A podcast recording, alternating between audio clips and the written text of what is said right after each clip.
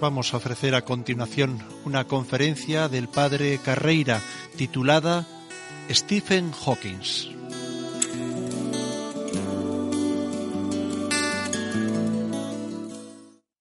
Vamos a hablar de algo que ha sido noticia, sobre todo en los periódicos de los últimos dos meses, y se trata de un nuevo libro del científico que es muy conocido porque realmente es un hombre admirable, que se sobrepone a una condición física verdaderamente trágica, de que no puede hablar, de que apenas puede mover un dedo, y sin embargo sigue pensando y proponiendo ideas que se toman en serio como viniendo de un físico de alto nivel.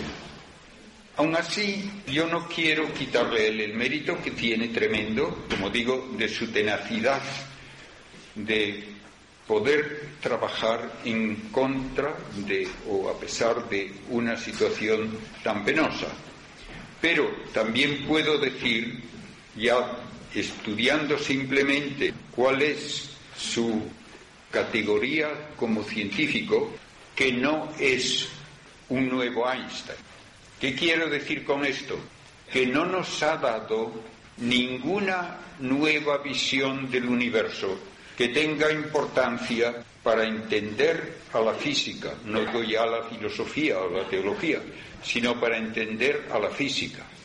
Y no es naturalmente acreedor tampoco a un premio Nobel, porque el premio Nobel solamente se da a alguien que si ha propuesto una teoría, una nueva idea, ve comprobada su propuesta con un dato experimental que la refrenda.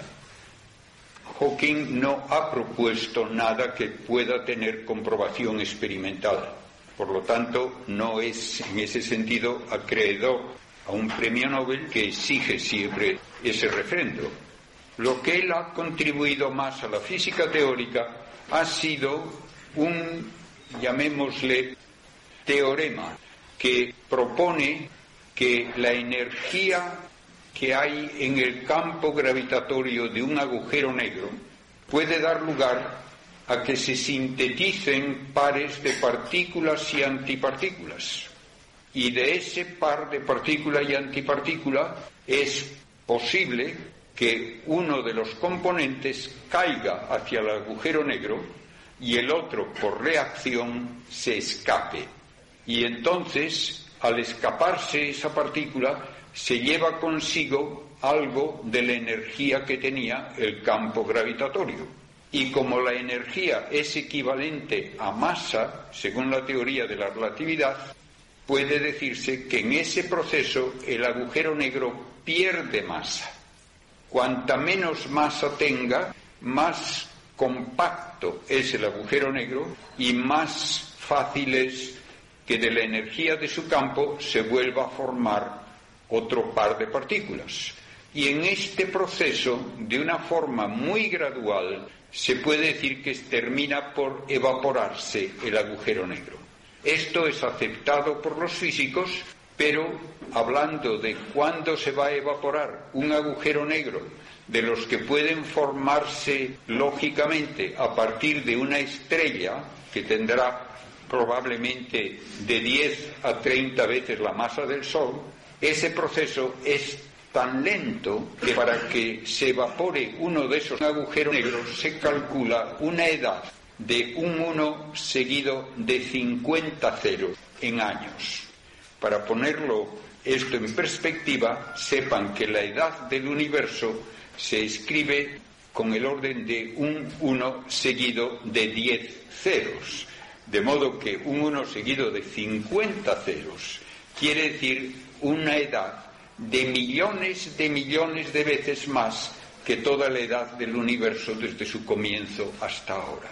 Como es obvio, esto es lo que no va a poder comprobarse en ningún experimento. Y entonces queda como una idea útil para hablar de la evolución del universo en gran escala la idea de Hawking, de la evaporación de agujeros negros, y sí se ha tomado en serio.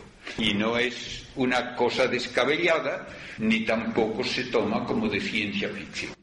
Sin embargo, el que él hable de otros temas sí puede decirse que hay que someterlo a una crítica constructiva, pero que siempre se espera cuando se propone alguna idea nueva de tipo científico. Recordemos que la ciencia es el estudio de la actividad de la materia, nada más. Y es un estudio que tiene que tener comprobación experimental, por lo menos posible en principio. Lo que nunca puede, ni siquiera en teoría, comprobarse con un experimento, se queda para elucubración matemática o si quieren ponerlo de una manera un poco menos positiva, ciencia ficción. En esta categoría, pues, de lo no experimentable en principio, no solo por falta de medios técnicos, está el hablar de otros universos. Y está también el hablar de una etapa previa a la gran explosión con que comenzó el universo que estudiamos. Todos los científicos dirán que hablar de un antes del Big Bang no tiene sentido. La respuesta científica se da de una forma tajante, aunque pueda parecer un juego de palabras. ¿Qué hubo antes? No hubo antes. El tiempo y el espacio son solamente atributos de la materia existente y por eso todo lo que llamamos la realidad material tiene que estudiarse a partir de ese momento. No había un espacio previo, vacío, y no había un tiempo previo. Esto nos cuesta trabajo aceptarlo, porque instintivamente uno piensa que el tiempo siempre puede mencionarse como una fase anterior y otra posterior, pero la ciencia nos dice que no es así. El tiempo es literalmente un atributo de la materia. Una vez que tenemos esto como una base aceptada por la ciencia como hoy la conocemos, recordemos que el primer libro de Stephen Hawking fue La breve historia del tiempo. Y en este libro él aceptó la idea de un comienzo del Big Bang y llegó a proponer primero una manera meramente formalista, matemática, de evitar el comienzo implícito en el Big Bang recurriendo a lo que él llamaba un tiempo imaginario. ¿Qué es en física y en matemática algo imaginario? Es una cantidad que se multiplica por la raíz cuadrada de menos uno y como no existe una raíz cuadrada de menos uno, entonces a ese número, llamémosle así, que combina la raíz cuadrada de menos uno con una cifra cualquiera se le llama un número imaginario. Pues bien, él dice que si en las ecuaciones de la evolución del universo, en lugar de poner la variable tiempo, pone la variable tiempo imaginario, entonces no hay un comienzo. Y con eso quería evitar el hablar de un Big Bang que realmente implica un comienzo total sin antes y sin espacio previo. A esto uno puede contestar que la ciencia habla de la realidad, no de ficciones matemáticas. ¿Qué es lo que nos dice la ciencia de la realidad material? Lo más elemental y lo más obvio es que tenemos que aceptar que las estrellas producen energía consumiendo un combustible nuclear que durante el 90% de su existencia es hidrógeno. Y a partir del hidrógeno se forma helio en reacciones nucleares que tienen lugar si la temperatura es superior a 10 millones de grados. Para ponérselo en un contexto más cercano. El Sol es un reactor nuclear. La temperatura central del Sol se calcula en unos 15 millones de grados. Y allí, cada segundo, 800 millones de toneladas de hidrógeno se transforman en helio.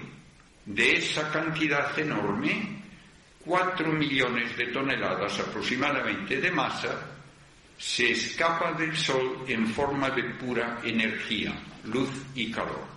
Estrellas que tienen una masa mucho mayor que el Sol alcanzan una temperatura mucho más elevada en su centro, necesitan esa temperatura porque la estrella tiene que estar en un equilibrio dinámico.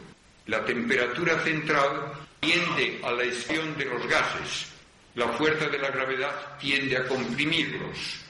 La estrella tiene que estar en una situación de equilibrio, en que produce exactamente la cantidad de energía adecuada para contrarrestar la fuerza gravitatoria de las capas externas. Y de esa manera la estrella mantiene un tamaño casi constante durante el 90% de su existencia y también una luminosidad casi constante. Pues bien, el Sol está haciendo eso. Llegará un momento en que agotará el hidrógeno en ese núcleo de reacciones a 10 millones de grados o poco más, se comprimirá entonces porque deja de sostener las capas externas y todos los gases al comprimirse se calientan. De esa manera, en un futuro aproximadamente se calcula de unos 3.000 millones de años más, el Sol alcanzará la temperatura de 100 millones de grados. A esa temperatura a partir de helio se pueden formar carbono y oxígeno. Tres átomos de helio, cada uno de ellos con cuatro partículas nucleares, dos protones y dos neutrones, se fusionan para dar un núcleo en que hay seis protones y seis neutrones, y ese es el carbono de peso atómico 12. A partir de carbono y helio, se puede formar oxígeno, que tendrá 8 protones y 8 neutrones con un peso atómico 16. Bien, una estrella como el Sol no puede hacer ya más y entonces evoluciona la estrella perdiendo sus capas exteriores en lo que llamamos una gigante roja y queda un núcleo aproximadamente del tamaño de la Tierra compuesto casi exclusivamente de carbono súper denso, cristalizado, de tal manera que un centímetro cúbico del centro de esa enana blanca, que así se llama el cadáver, pesaría aquí en la Tierra 50 toneladas.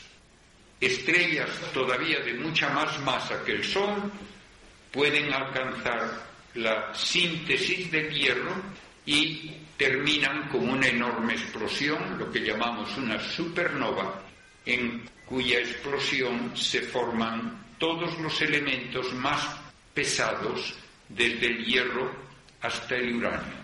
De modo que si ustedes tienen un anillo de oro, de plata, unos pendientes, un reloj, una cosa, sepan que es ceniza de una de esas estrellas mucho mayores que el Sol que explotó. El resultado de la explosión es un núcleo de puros neutrones del tamaño como de la ciudad de Barcelona, radio de 10 a 20 kilómetros. Y en el centro se alcanza la densidad de mil millones de toneladas por centímetro cúbico. Finalmente, en el caso de las estrellas mucho mayores, tal vez de 20 veces o más la masa del Sol, lo que queda cuando ya no hay reacciones nucleares que contrarresten a la gravedad, es lo que llamamos un agujero negro. Típicamente es necesario que ese cadáver tenga por lo menos tres veces más masa que el Sol para que forme un agujero negro. Y se le llama así porque tiene tal fuerza gravitatoria que la luz misma no puede escapar de ahí. Y como la luz es lo más rápido que hay, si la luz no puede escapar, nada puede escapar. El resultado es una especie de pozo sin fondo donde puede caer toda clase de materia, pero nunca sale nada por sus propias fuerzas o energías. Todo esto lo predijo la teoría de la relatividad de Einstein, aunque él llegó a un momento en que pensó que debía haber algún truco de la naturaleza para impedir que se formasen los agujeros negros. Pero estamos seguros de que se forman y hay agujeros negros de tipo estelar con masa de tres veces la del Sol en adelante y en el centro de las galaxias enormes agujeros negros donde grandes cantidades de gas han caído y han formado un núcleo invisible que puede llegar a tener en algunas galaxias 5.000 millones de veces la masa del Sol. Y esto actúa realmente como un pozo sin fondo en que pueden caer incluso estrellas enteras. Todo esto, pues, pone en contexto lo que dijo Hawking de la evaporación de agujeros negros. Cuando se había descrito cómo se forma un agujero negro, daba la impresión de que iban a ser para siempre, que el agujero negro simplemente continúa absorbiendo materia de su entorno y cuanta más materia cae allí, más fuerte es su atracción y lleva a que caiga todavía otra materia. Lo que Hawking hizo notar fue, muy inteligentemente, que el campo gravitatorio de ese agujero negro tiene una cantidad inmensa de energía. La energía que tiene un cuerpo por tener masa y atraer a los demás forma este campo que generalmente tiene muy poca intensidad, pero cuando tenemos tal cantidad de masa tan compacta, entonces sí. De tal manera que se ha dicho, por ejemplo, que si una persona cayese sobre un agujero negro, la diferencia de atracción entre los pies y la cabeza, según va cayendo, le convertiría prácticamente en un fideo, que habría una fuerza tremenda de marea que separaría las partes más cercanas de las más lejanas en un tamaño comparable al de una persona. Bien, lo que nos dice Hawking es, piensen ahora en ese campo gravitatorio como un depósito tremendo de energía y piensen ahora en la mecánica cuántica y en la relatividad general que nos dice que de pura energía se pueden sintetizar partículas y antipartículas y esas pueden a su vez volver a encontrarse y convertirse de nuevo en energía. Pero si estamos hablando del entorno inmediato a un agujero negro, aun una pequeña diferencia de lugar de las dos partículas puede hacer que una caiga hacia el agujero negro y la otra, como por rebote, se escape y pierde un poco de energía y un poco de masa ese campo gravitatorio. Y esto lleva a la evaporación. Pero en los comienzos del siglo XX, cuando se hablaba precisamente de cómo es la estructura general del universo, tuvieron que enfrentarse los científicos con dos preguntas que llevaron a resultados inesperados. La primera pregunta, ¿por qué es oscuro el cielo de noche?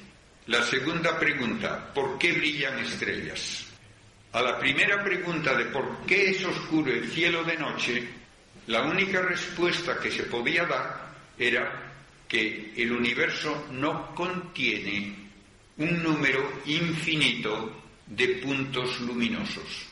Porque si tuviese un número infinito de puntos luminosos, nos ocurriría lo que vemos cuando observamos un bosque muy profundo. No se ven huecos entre los árboles.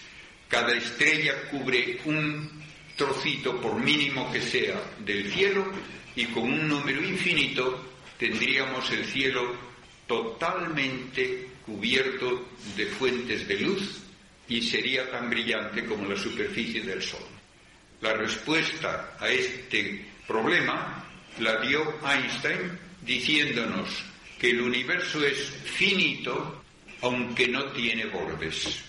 Finito pero ilimitado. Y para que entendamos esto, que puede parecer un juego de palabras, piensen en la superficie terrestre. La superficie terrestre claramente es finita. Sabemos el número de kilómetros cuadrados que tiene. ¿Tiene bordes? No. ¿Tiene centro en la superficie? No.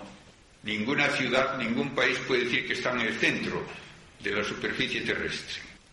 ¿Es parte de una superficie mayor? No. ¿Hay superficie más allá? No. ¿Cómo puede aceptarse todo esto? Diciendo, como dice la relatividad, que las dos dimensiones de la superficie terrestre, norte-sur, este-oeste, se cierran sobre sí mismas porque se curva la superficie hacia una tercera dimensión perpendicular a las otras dos. Pues bien, Einstein dijo, hay que pensar en eso al hablar del universo.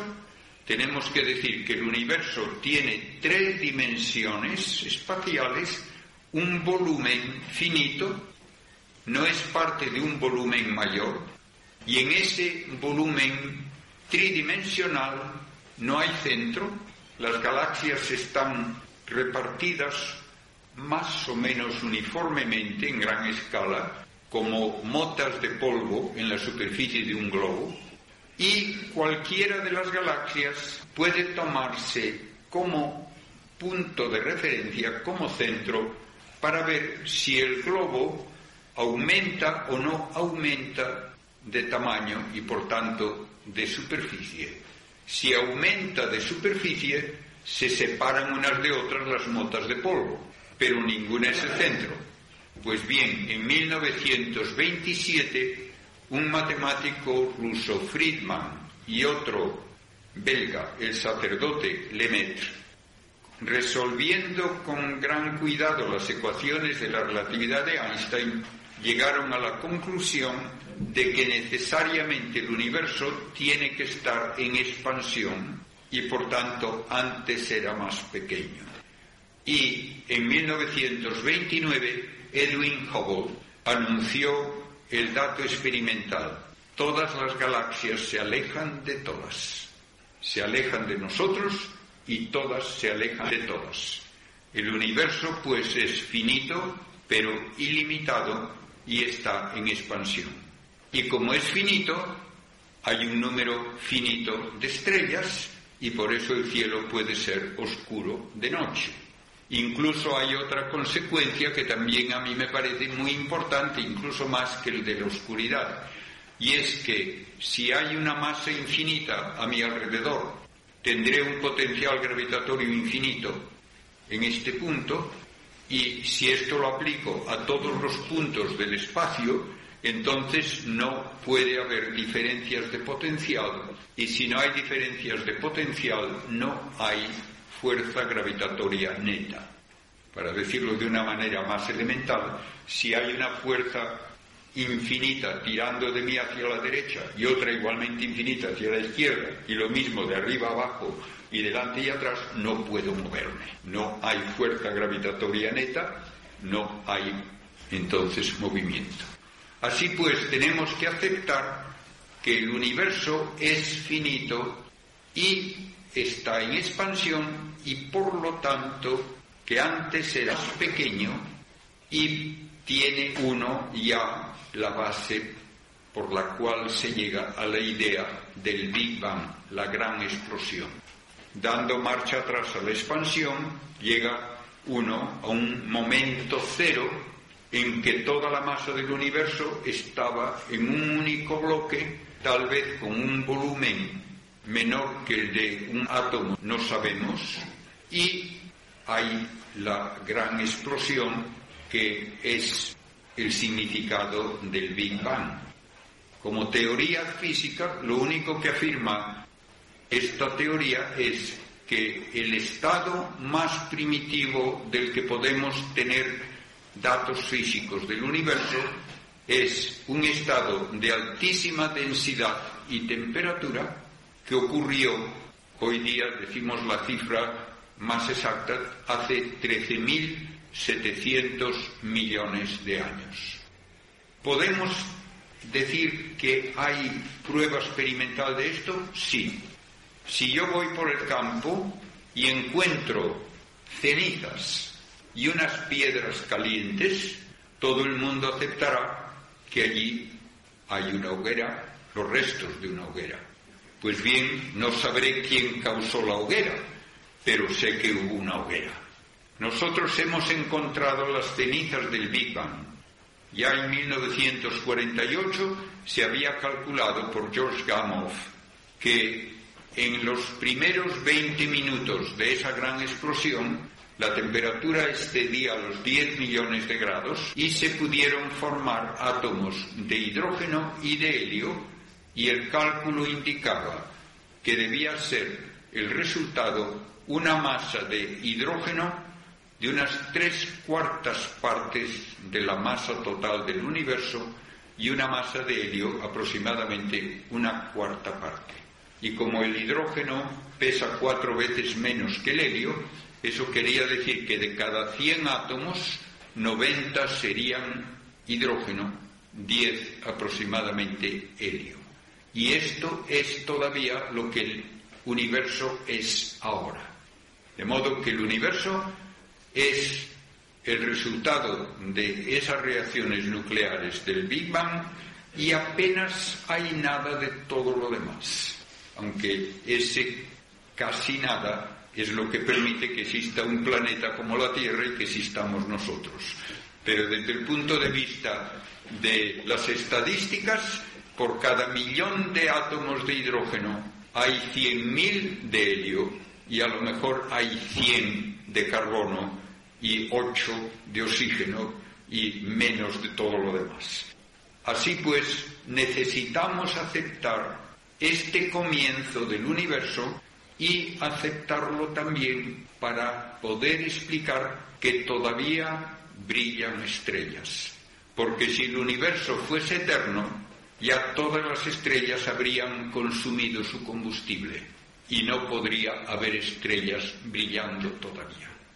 Los científicos se dieron cuenta de la alternativa, especialmente en los años 40, 50, 60, y hubo un grupo de ellos Hoyle, Bondi, Gold especialmente, que propusieron la creación continua de nuevos átomos de hidrógeno para permitir que se formasen nuevas estrellas para reemplazar las que se iban apagando.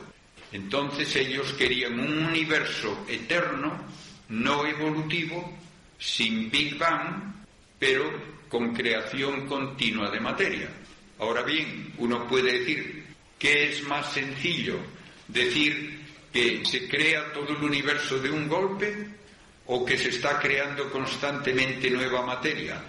Pues puede decir uno que depende del gusto de cada uno. Pero las consecuencias físicas de ambas teorías, una y otra vez, han ido en contra de la teoría de la creación y se ha abandonado completamente. Lo más que pudieron sugerir sus proponentes fue que esa creación que indica el Big Bang podía ser como un fenómeno local, pero que en gran escala el universo podía no haber tenido principio ni fin. Ahora nos encontramos con una propuesta que no puede tener comprobación experimental y por lo tanto no se ha tomado en serio y, como dijo un científico ruso de mucho prestigio, Yakov Zeldovich, el Big Bang es parte tan firme de la ciencia moderna como pueda serlo la mecánica de Newton. No hay alternativa científica. Y no puede uno salirse del problema proponiendo un tiempo imaginario porque las estrellas se queman en un tiempo real. Y si las estrellas no se están reponiendo por una creación continua, entonces necesariamente hay que decir que la edad del universo es limitada, no ha dado tiempo a que se quemen todas las estrellas. y todavía, gracias a Dios, les queda mucho tiempo por delante, incluido el Sol.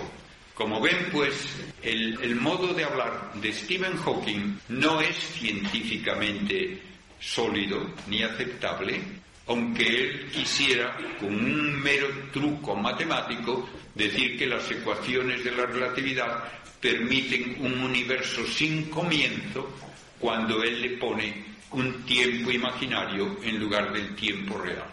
Las cosas ocurren en tiempo real, no en tiempo imaginario.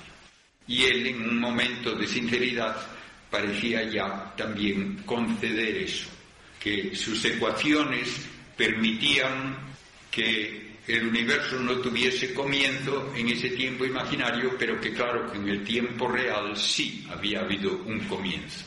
Y también llegó a decir que sus ecuaciones podían describir un universo, pero no explicaban por qué hay un universo de acuerdo con las ecuaciones. Claro que no lo explican. Por eso uno de los grandes físicos del siglo XX, considerado uno de los mejores físicos, John Archibald Wheeler, da como la pregunta más importante de todas para un científico que piensa sobre la realidad en todos sus aspectos, es ¿por qué hay algo en lugar de nada? Y él dice luego también que la segunda pregunta es ¿qué relación hay entre la existencia humana y las propiedades del universo ya desde su comienzo? Y llega a decir, si no podemos responder a esto, tendremos que confesar que verdaderamente no entendemos nada en su totalidad entendemos las cosas que ocurren en nuestro ámbito experimental más o menos inmediato, pero no entendemos toda la realidad. Bien, este libro de Stephen Hawking, como saben ustedes, tuvo un éxito enorme. Se vendieron, creo que más de un millón de ejemplares del libro.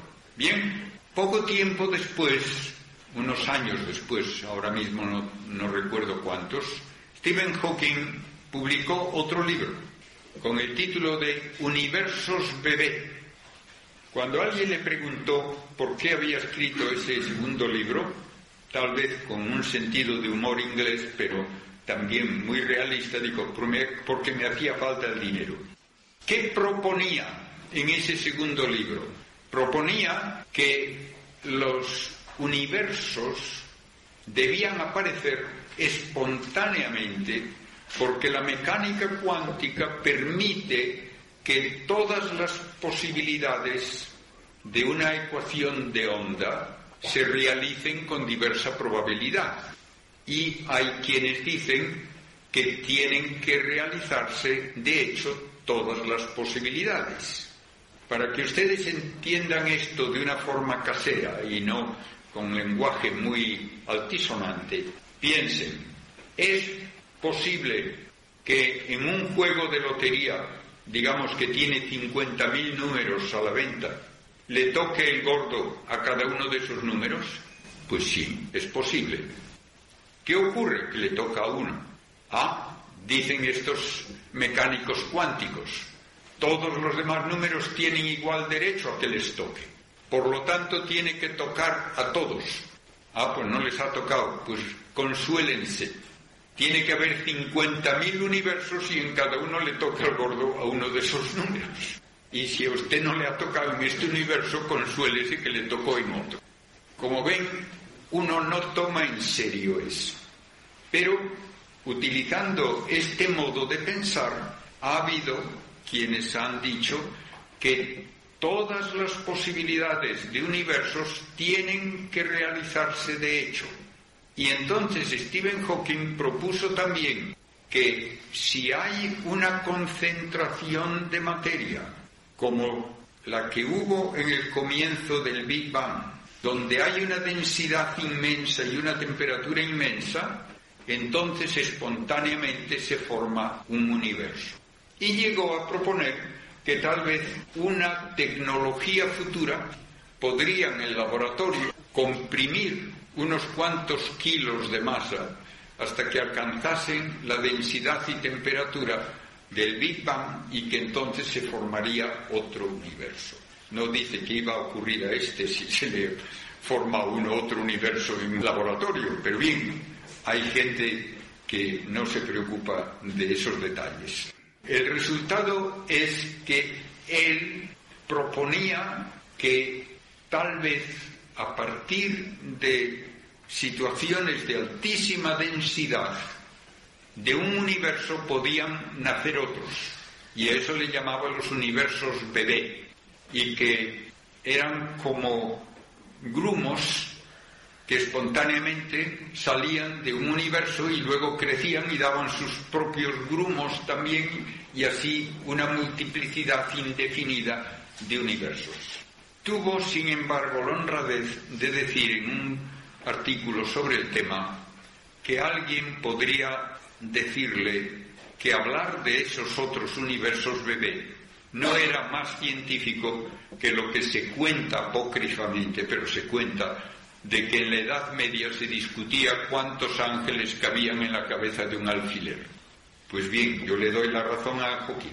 No tiene más valor lo que él propone de los universos bebé que lo de calcular los ángeles que caben en la cabeza de un alfiler.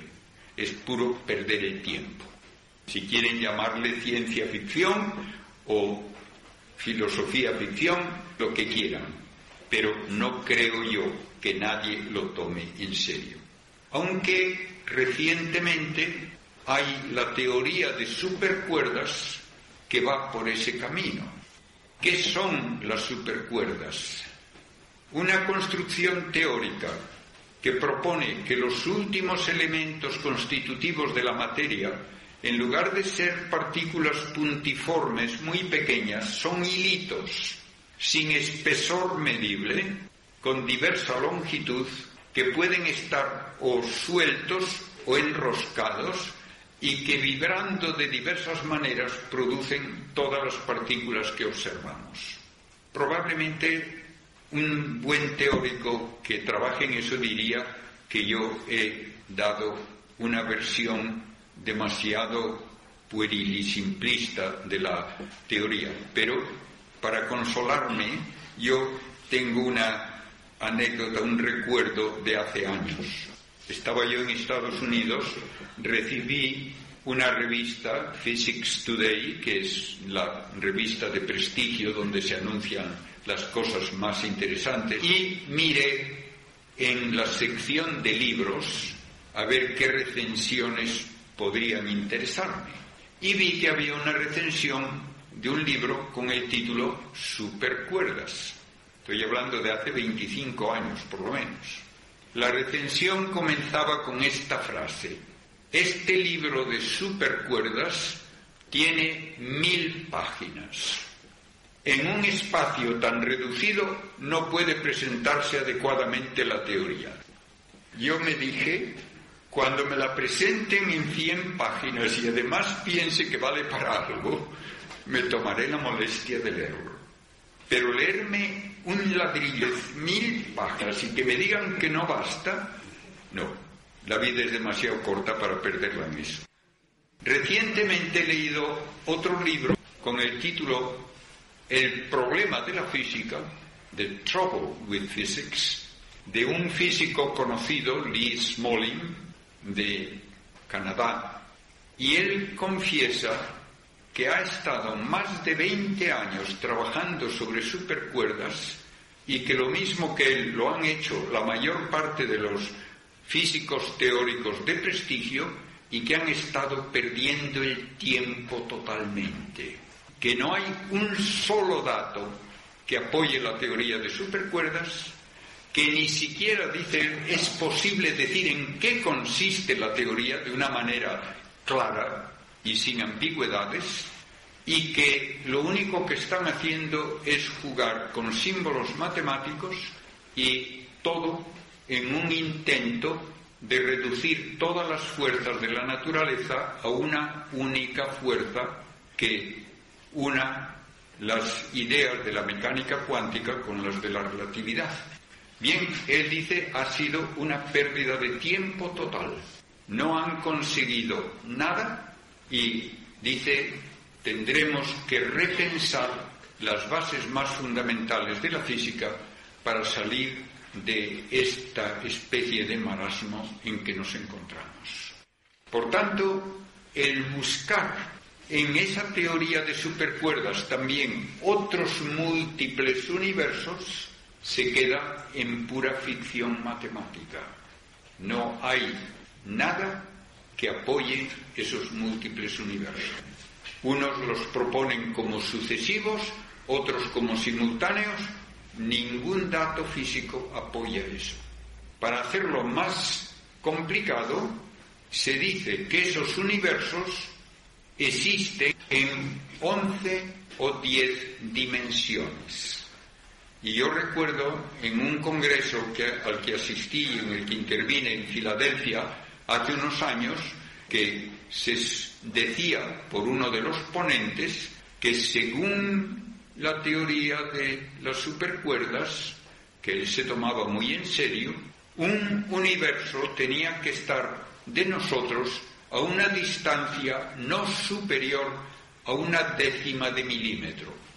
Yo realmente no pude menos de decirle al final de la conferencia que no podía tomar en serio eso cuando se basa en hipótesis que no tienen ninguna, ningún dato experimental en su favor y que lo único que hacen es jugar con símbolos matemáticos. Bien, ¿qué hace ahora Hawking en su último libro? Le llama El Gran Diseño, The Great Design. En este libro, que yo tengo y he estado leyendo hasta donde me llegó la paciencia, porque hay también una reacción ya de que perder el tiempo no.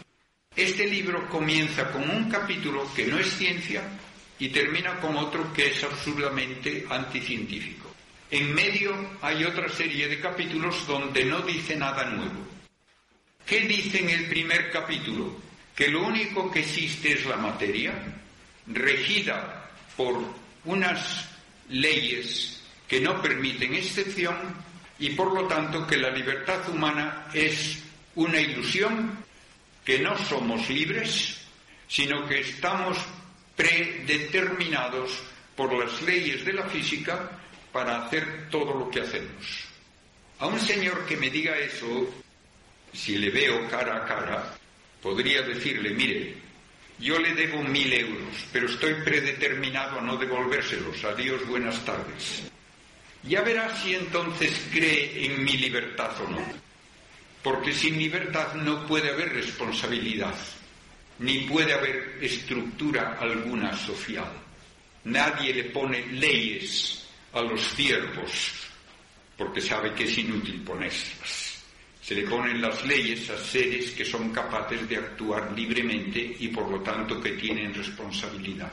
Y que un científico comience su libro sobre el gran diseño del universo negando la libertad humana, primero, ya es salirse totalmente del tema y segundo, es hacer el ridículo. Y lo siento mucho porque da vergüenza ajena que una persona que tiene razones de que se la admire y respete por otras causas pueda caer en eso. Como eso no lo apoya nada más que en el prejuicio de que lo único que puede existir es la materia con sus leyes que la rigen con cuatro fuerzas a las cuales hay que atribuir todo, no da razón alguna de la realidad humana tal como cada uno de nosotros la experimenta, pues ahí no hay nada que decir ni que comentar.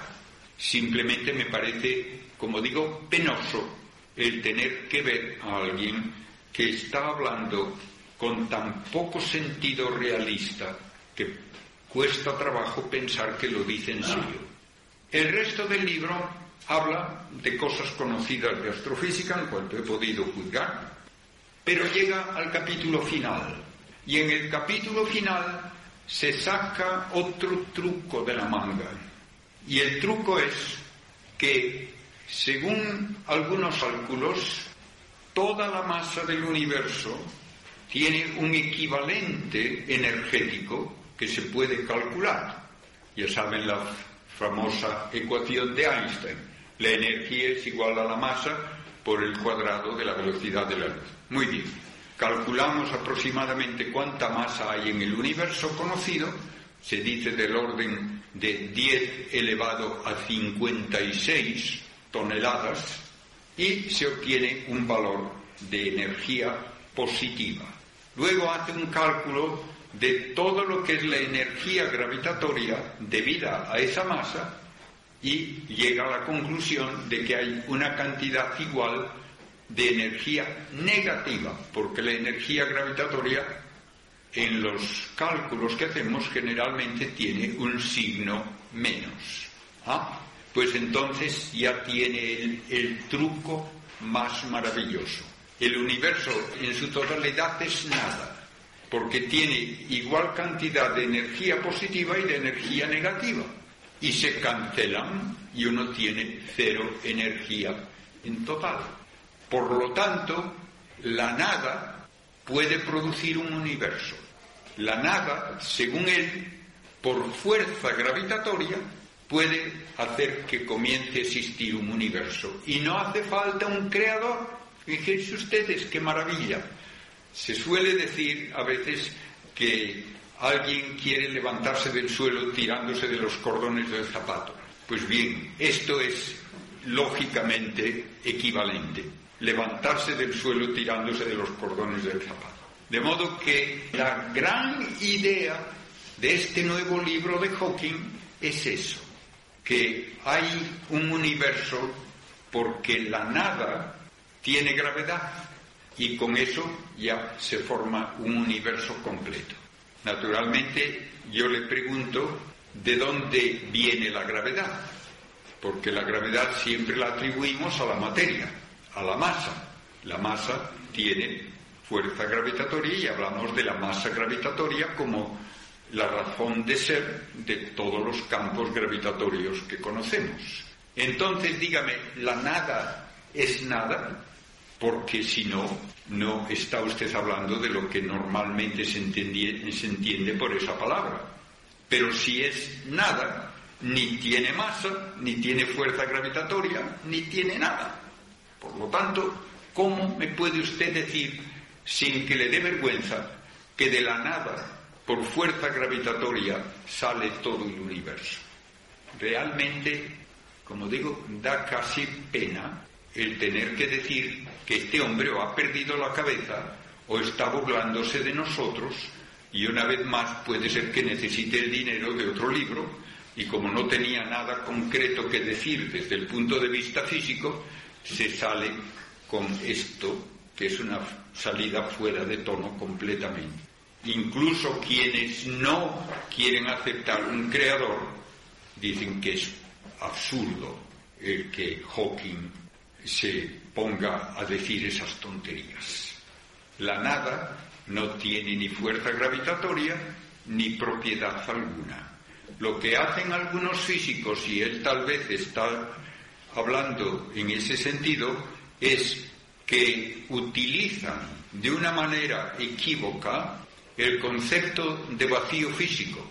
Yo recuerdo en una ocasión que había dado una conferencia precisamente sobre el origen del universo y había dicho, naturalmente, que en el comienzo, pues uno puede hablar de la materia cuando existe y también del espacio cargado de energía y que todavía hablamos del vacío físico como una parte material del universo, una parte que contiene energía de la cual se puede formar espontáneamente pares de partículas y antipartículas que luego al destruirse mutuamente producen un efecto medible experimentalmente, el efecto Casimir que se llama. Pues bien, en esa ocasión que yo daba la conferencia, uno de los oyentes que luego me dijo que trabajaba en el CERN, en Suiza, dijo, usted dijo que los físicos solo hablan de la realidad material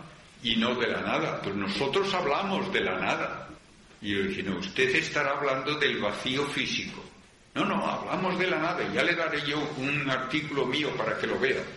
Me da el artículo y en la primera página ponía estrictamente lo contrario. Decía, vamos a hablar del vacío físico que no debe confundirse con la nada. Pues claro que no debe confundirse con la nada. Pues bien, parece que Hawking quiere confundir el vacío físico con la nada. Hay hipótesis de que el comienzo del universo era un vacío físico cargado de energía de donde se sintetizan partículas y antipartículas. Bien, eso es otra cosa que podrá o no ser aceptable. Yo creo que no lo es, pero por lo menos no implica una contradicción. Pero decir que la nada tiene propiedades de energía, propiedades de constante dieléctrica, de constante magnética, que tiene una actividad constante de producir partículas y destruirlas y decirme que eso no es nada, eso no lo acepto, ni lo acepta nadie. El vacío físico es parte del mundo material. Recordemos que para un físico el definir algo suele llevar a describir cómo podemos conocerlo como tal. ¿Qué es un electrón? Es algo que tiene tanta masa, tanta carga eléctrica negativa, tanto spin, que tiene tales propiedades. Pues bien, con ese modo de hablar, ¿qué es la materia? Es todo y solo lo que puede tener alguna interacción, por lo menos por una de las cuatro fuerzas que admite la física. Dos de largo alcance, la gravitatoria y la electromagnética, dos de corto alcance, que son la nuclear fuerte y la nuclear débil. Todo cuanto es afectado por alguna de esas fuerzas es materia. Pues bien, el vacío físico es afectado por esas fuerzas. En la teoría de la relatividad se nos dice que la presencia de masa distorsiona las propiedades geométricas del vacío físico y por lo tanto el vacío físico desvía los rayos de luz de una manera que nos era de esperar cuando se hablaba solo de un espacio inerte de tipo newtoniano. El vacío físico tiene campos eléctricos y eso también es un cambio en sus propiedades. Incluso uno puede decir, me parece a mí con mucha lógica, aunque pocos quieren admitirlo, que es muy plausible que las propiedades todas del vacío físico hayan cambiado a lo largo de la historia cósmica. Porque si el vacío físico originalmente era tal vez del volumen de un átomo y ahora es la inmensidad que es, ciertamente sus propiedades geométricas han cambiado. Y yo creo que sería muy lógico esperar que cambiasen también su constante dieléctrica y su permitividad magnética, cosa que llevaría consigo inmediatamente el admitir que la velocidad de la luz en el vacío ha cambiado a lo largo de la historia cósmica. Y aunque algunos ponen inmediatamente el grito en el cielo y dicen que eso va en contra de la relatividad, eso es totalmente no entender la teoría de la relatividad. Porque en la teoría de la relatividad lo único que se nos dice es que la velocidad de la luz en el vacío es una constante independiente del estado del movimiento o reposo del observador.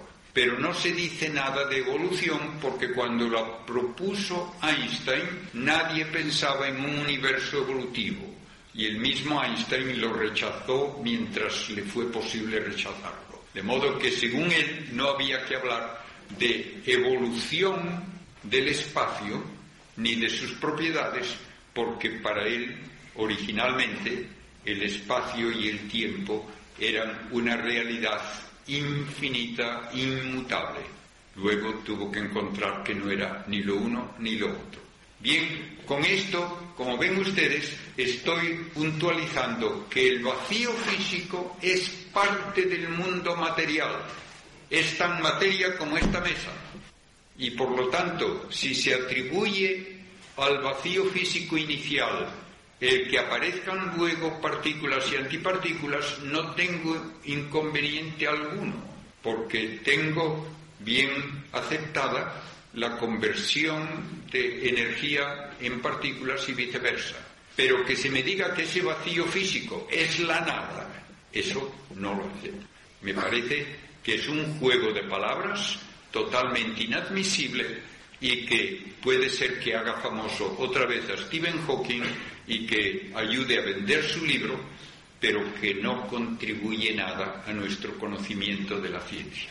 Como ven ustedes, pues, hablando del libro, tiene uno que entender el modo en que ha cambiado el modo de hablar de este autor que honradamente, si no estuviese en una silla de ruedas, probablemente no sería famoso.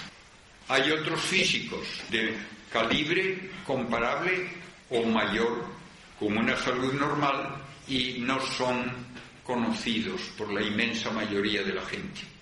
Le admiro por su tesón y su manera de trabajar con tantísimos problemas de salud, pero sus ideas no son valiosas porque él esté haciendo ese esfuerzo verdaderamente admirable de trabajar.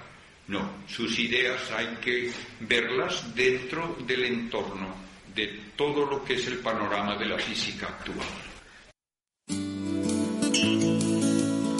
Acabamos de escuchar al padre jesuita, padre Manuel Carreira, en esta conferencia sobre Stephen Hawking.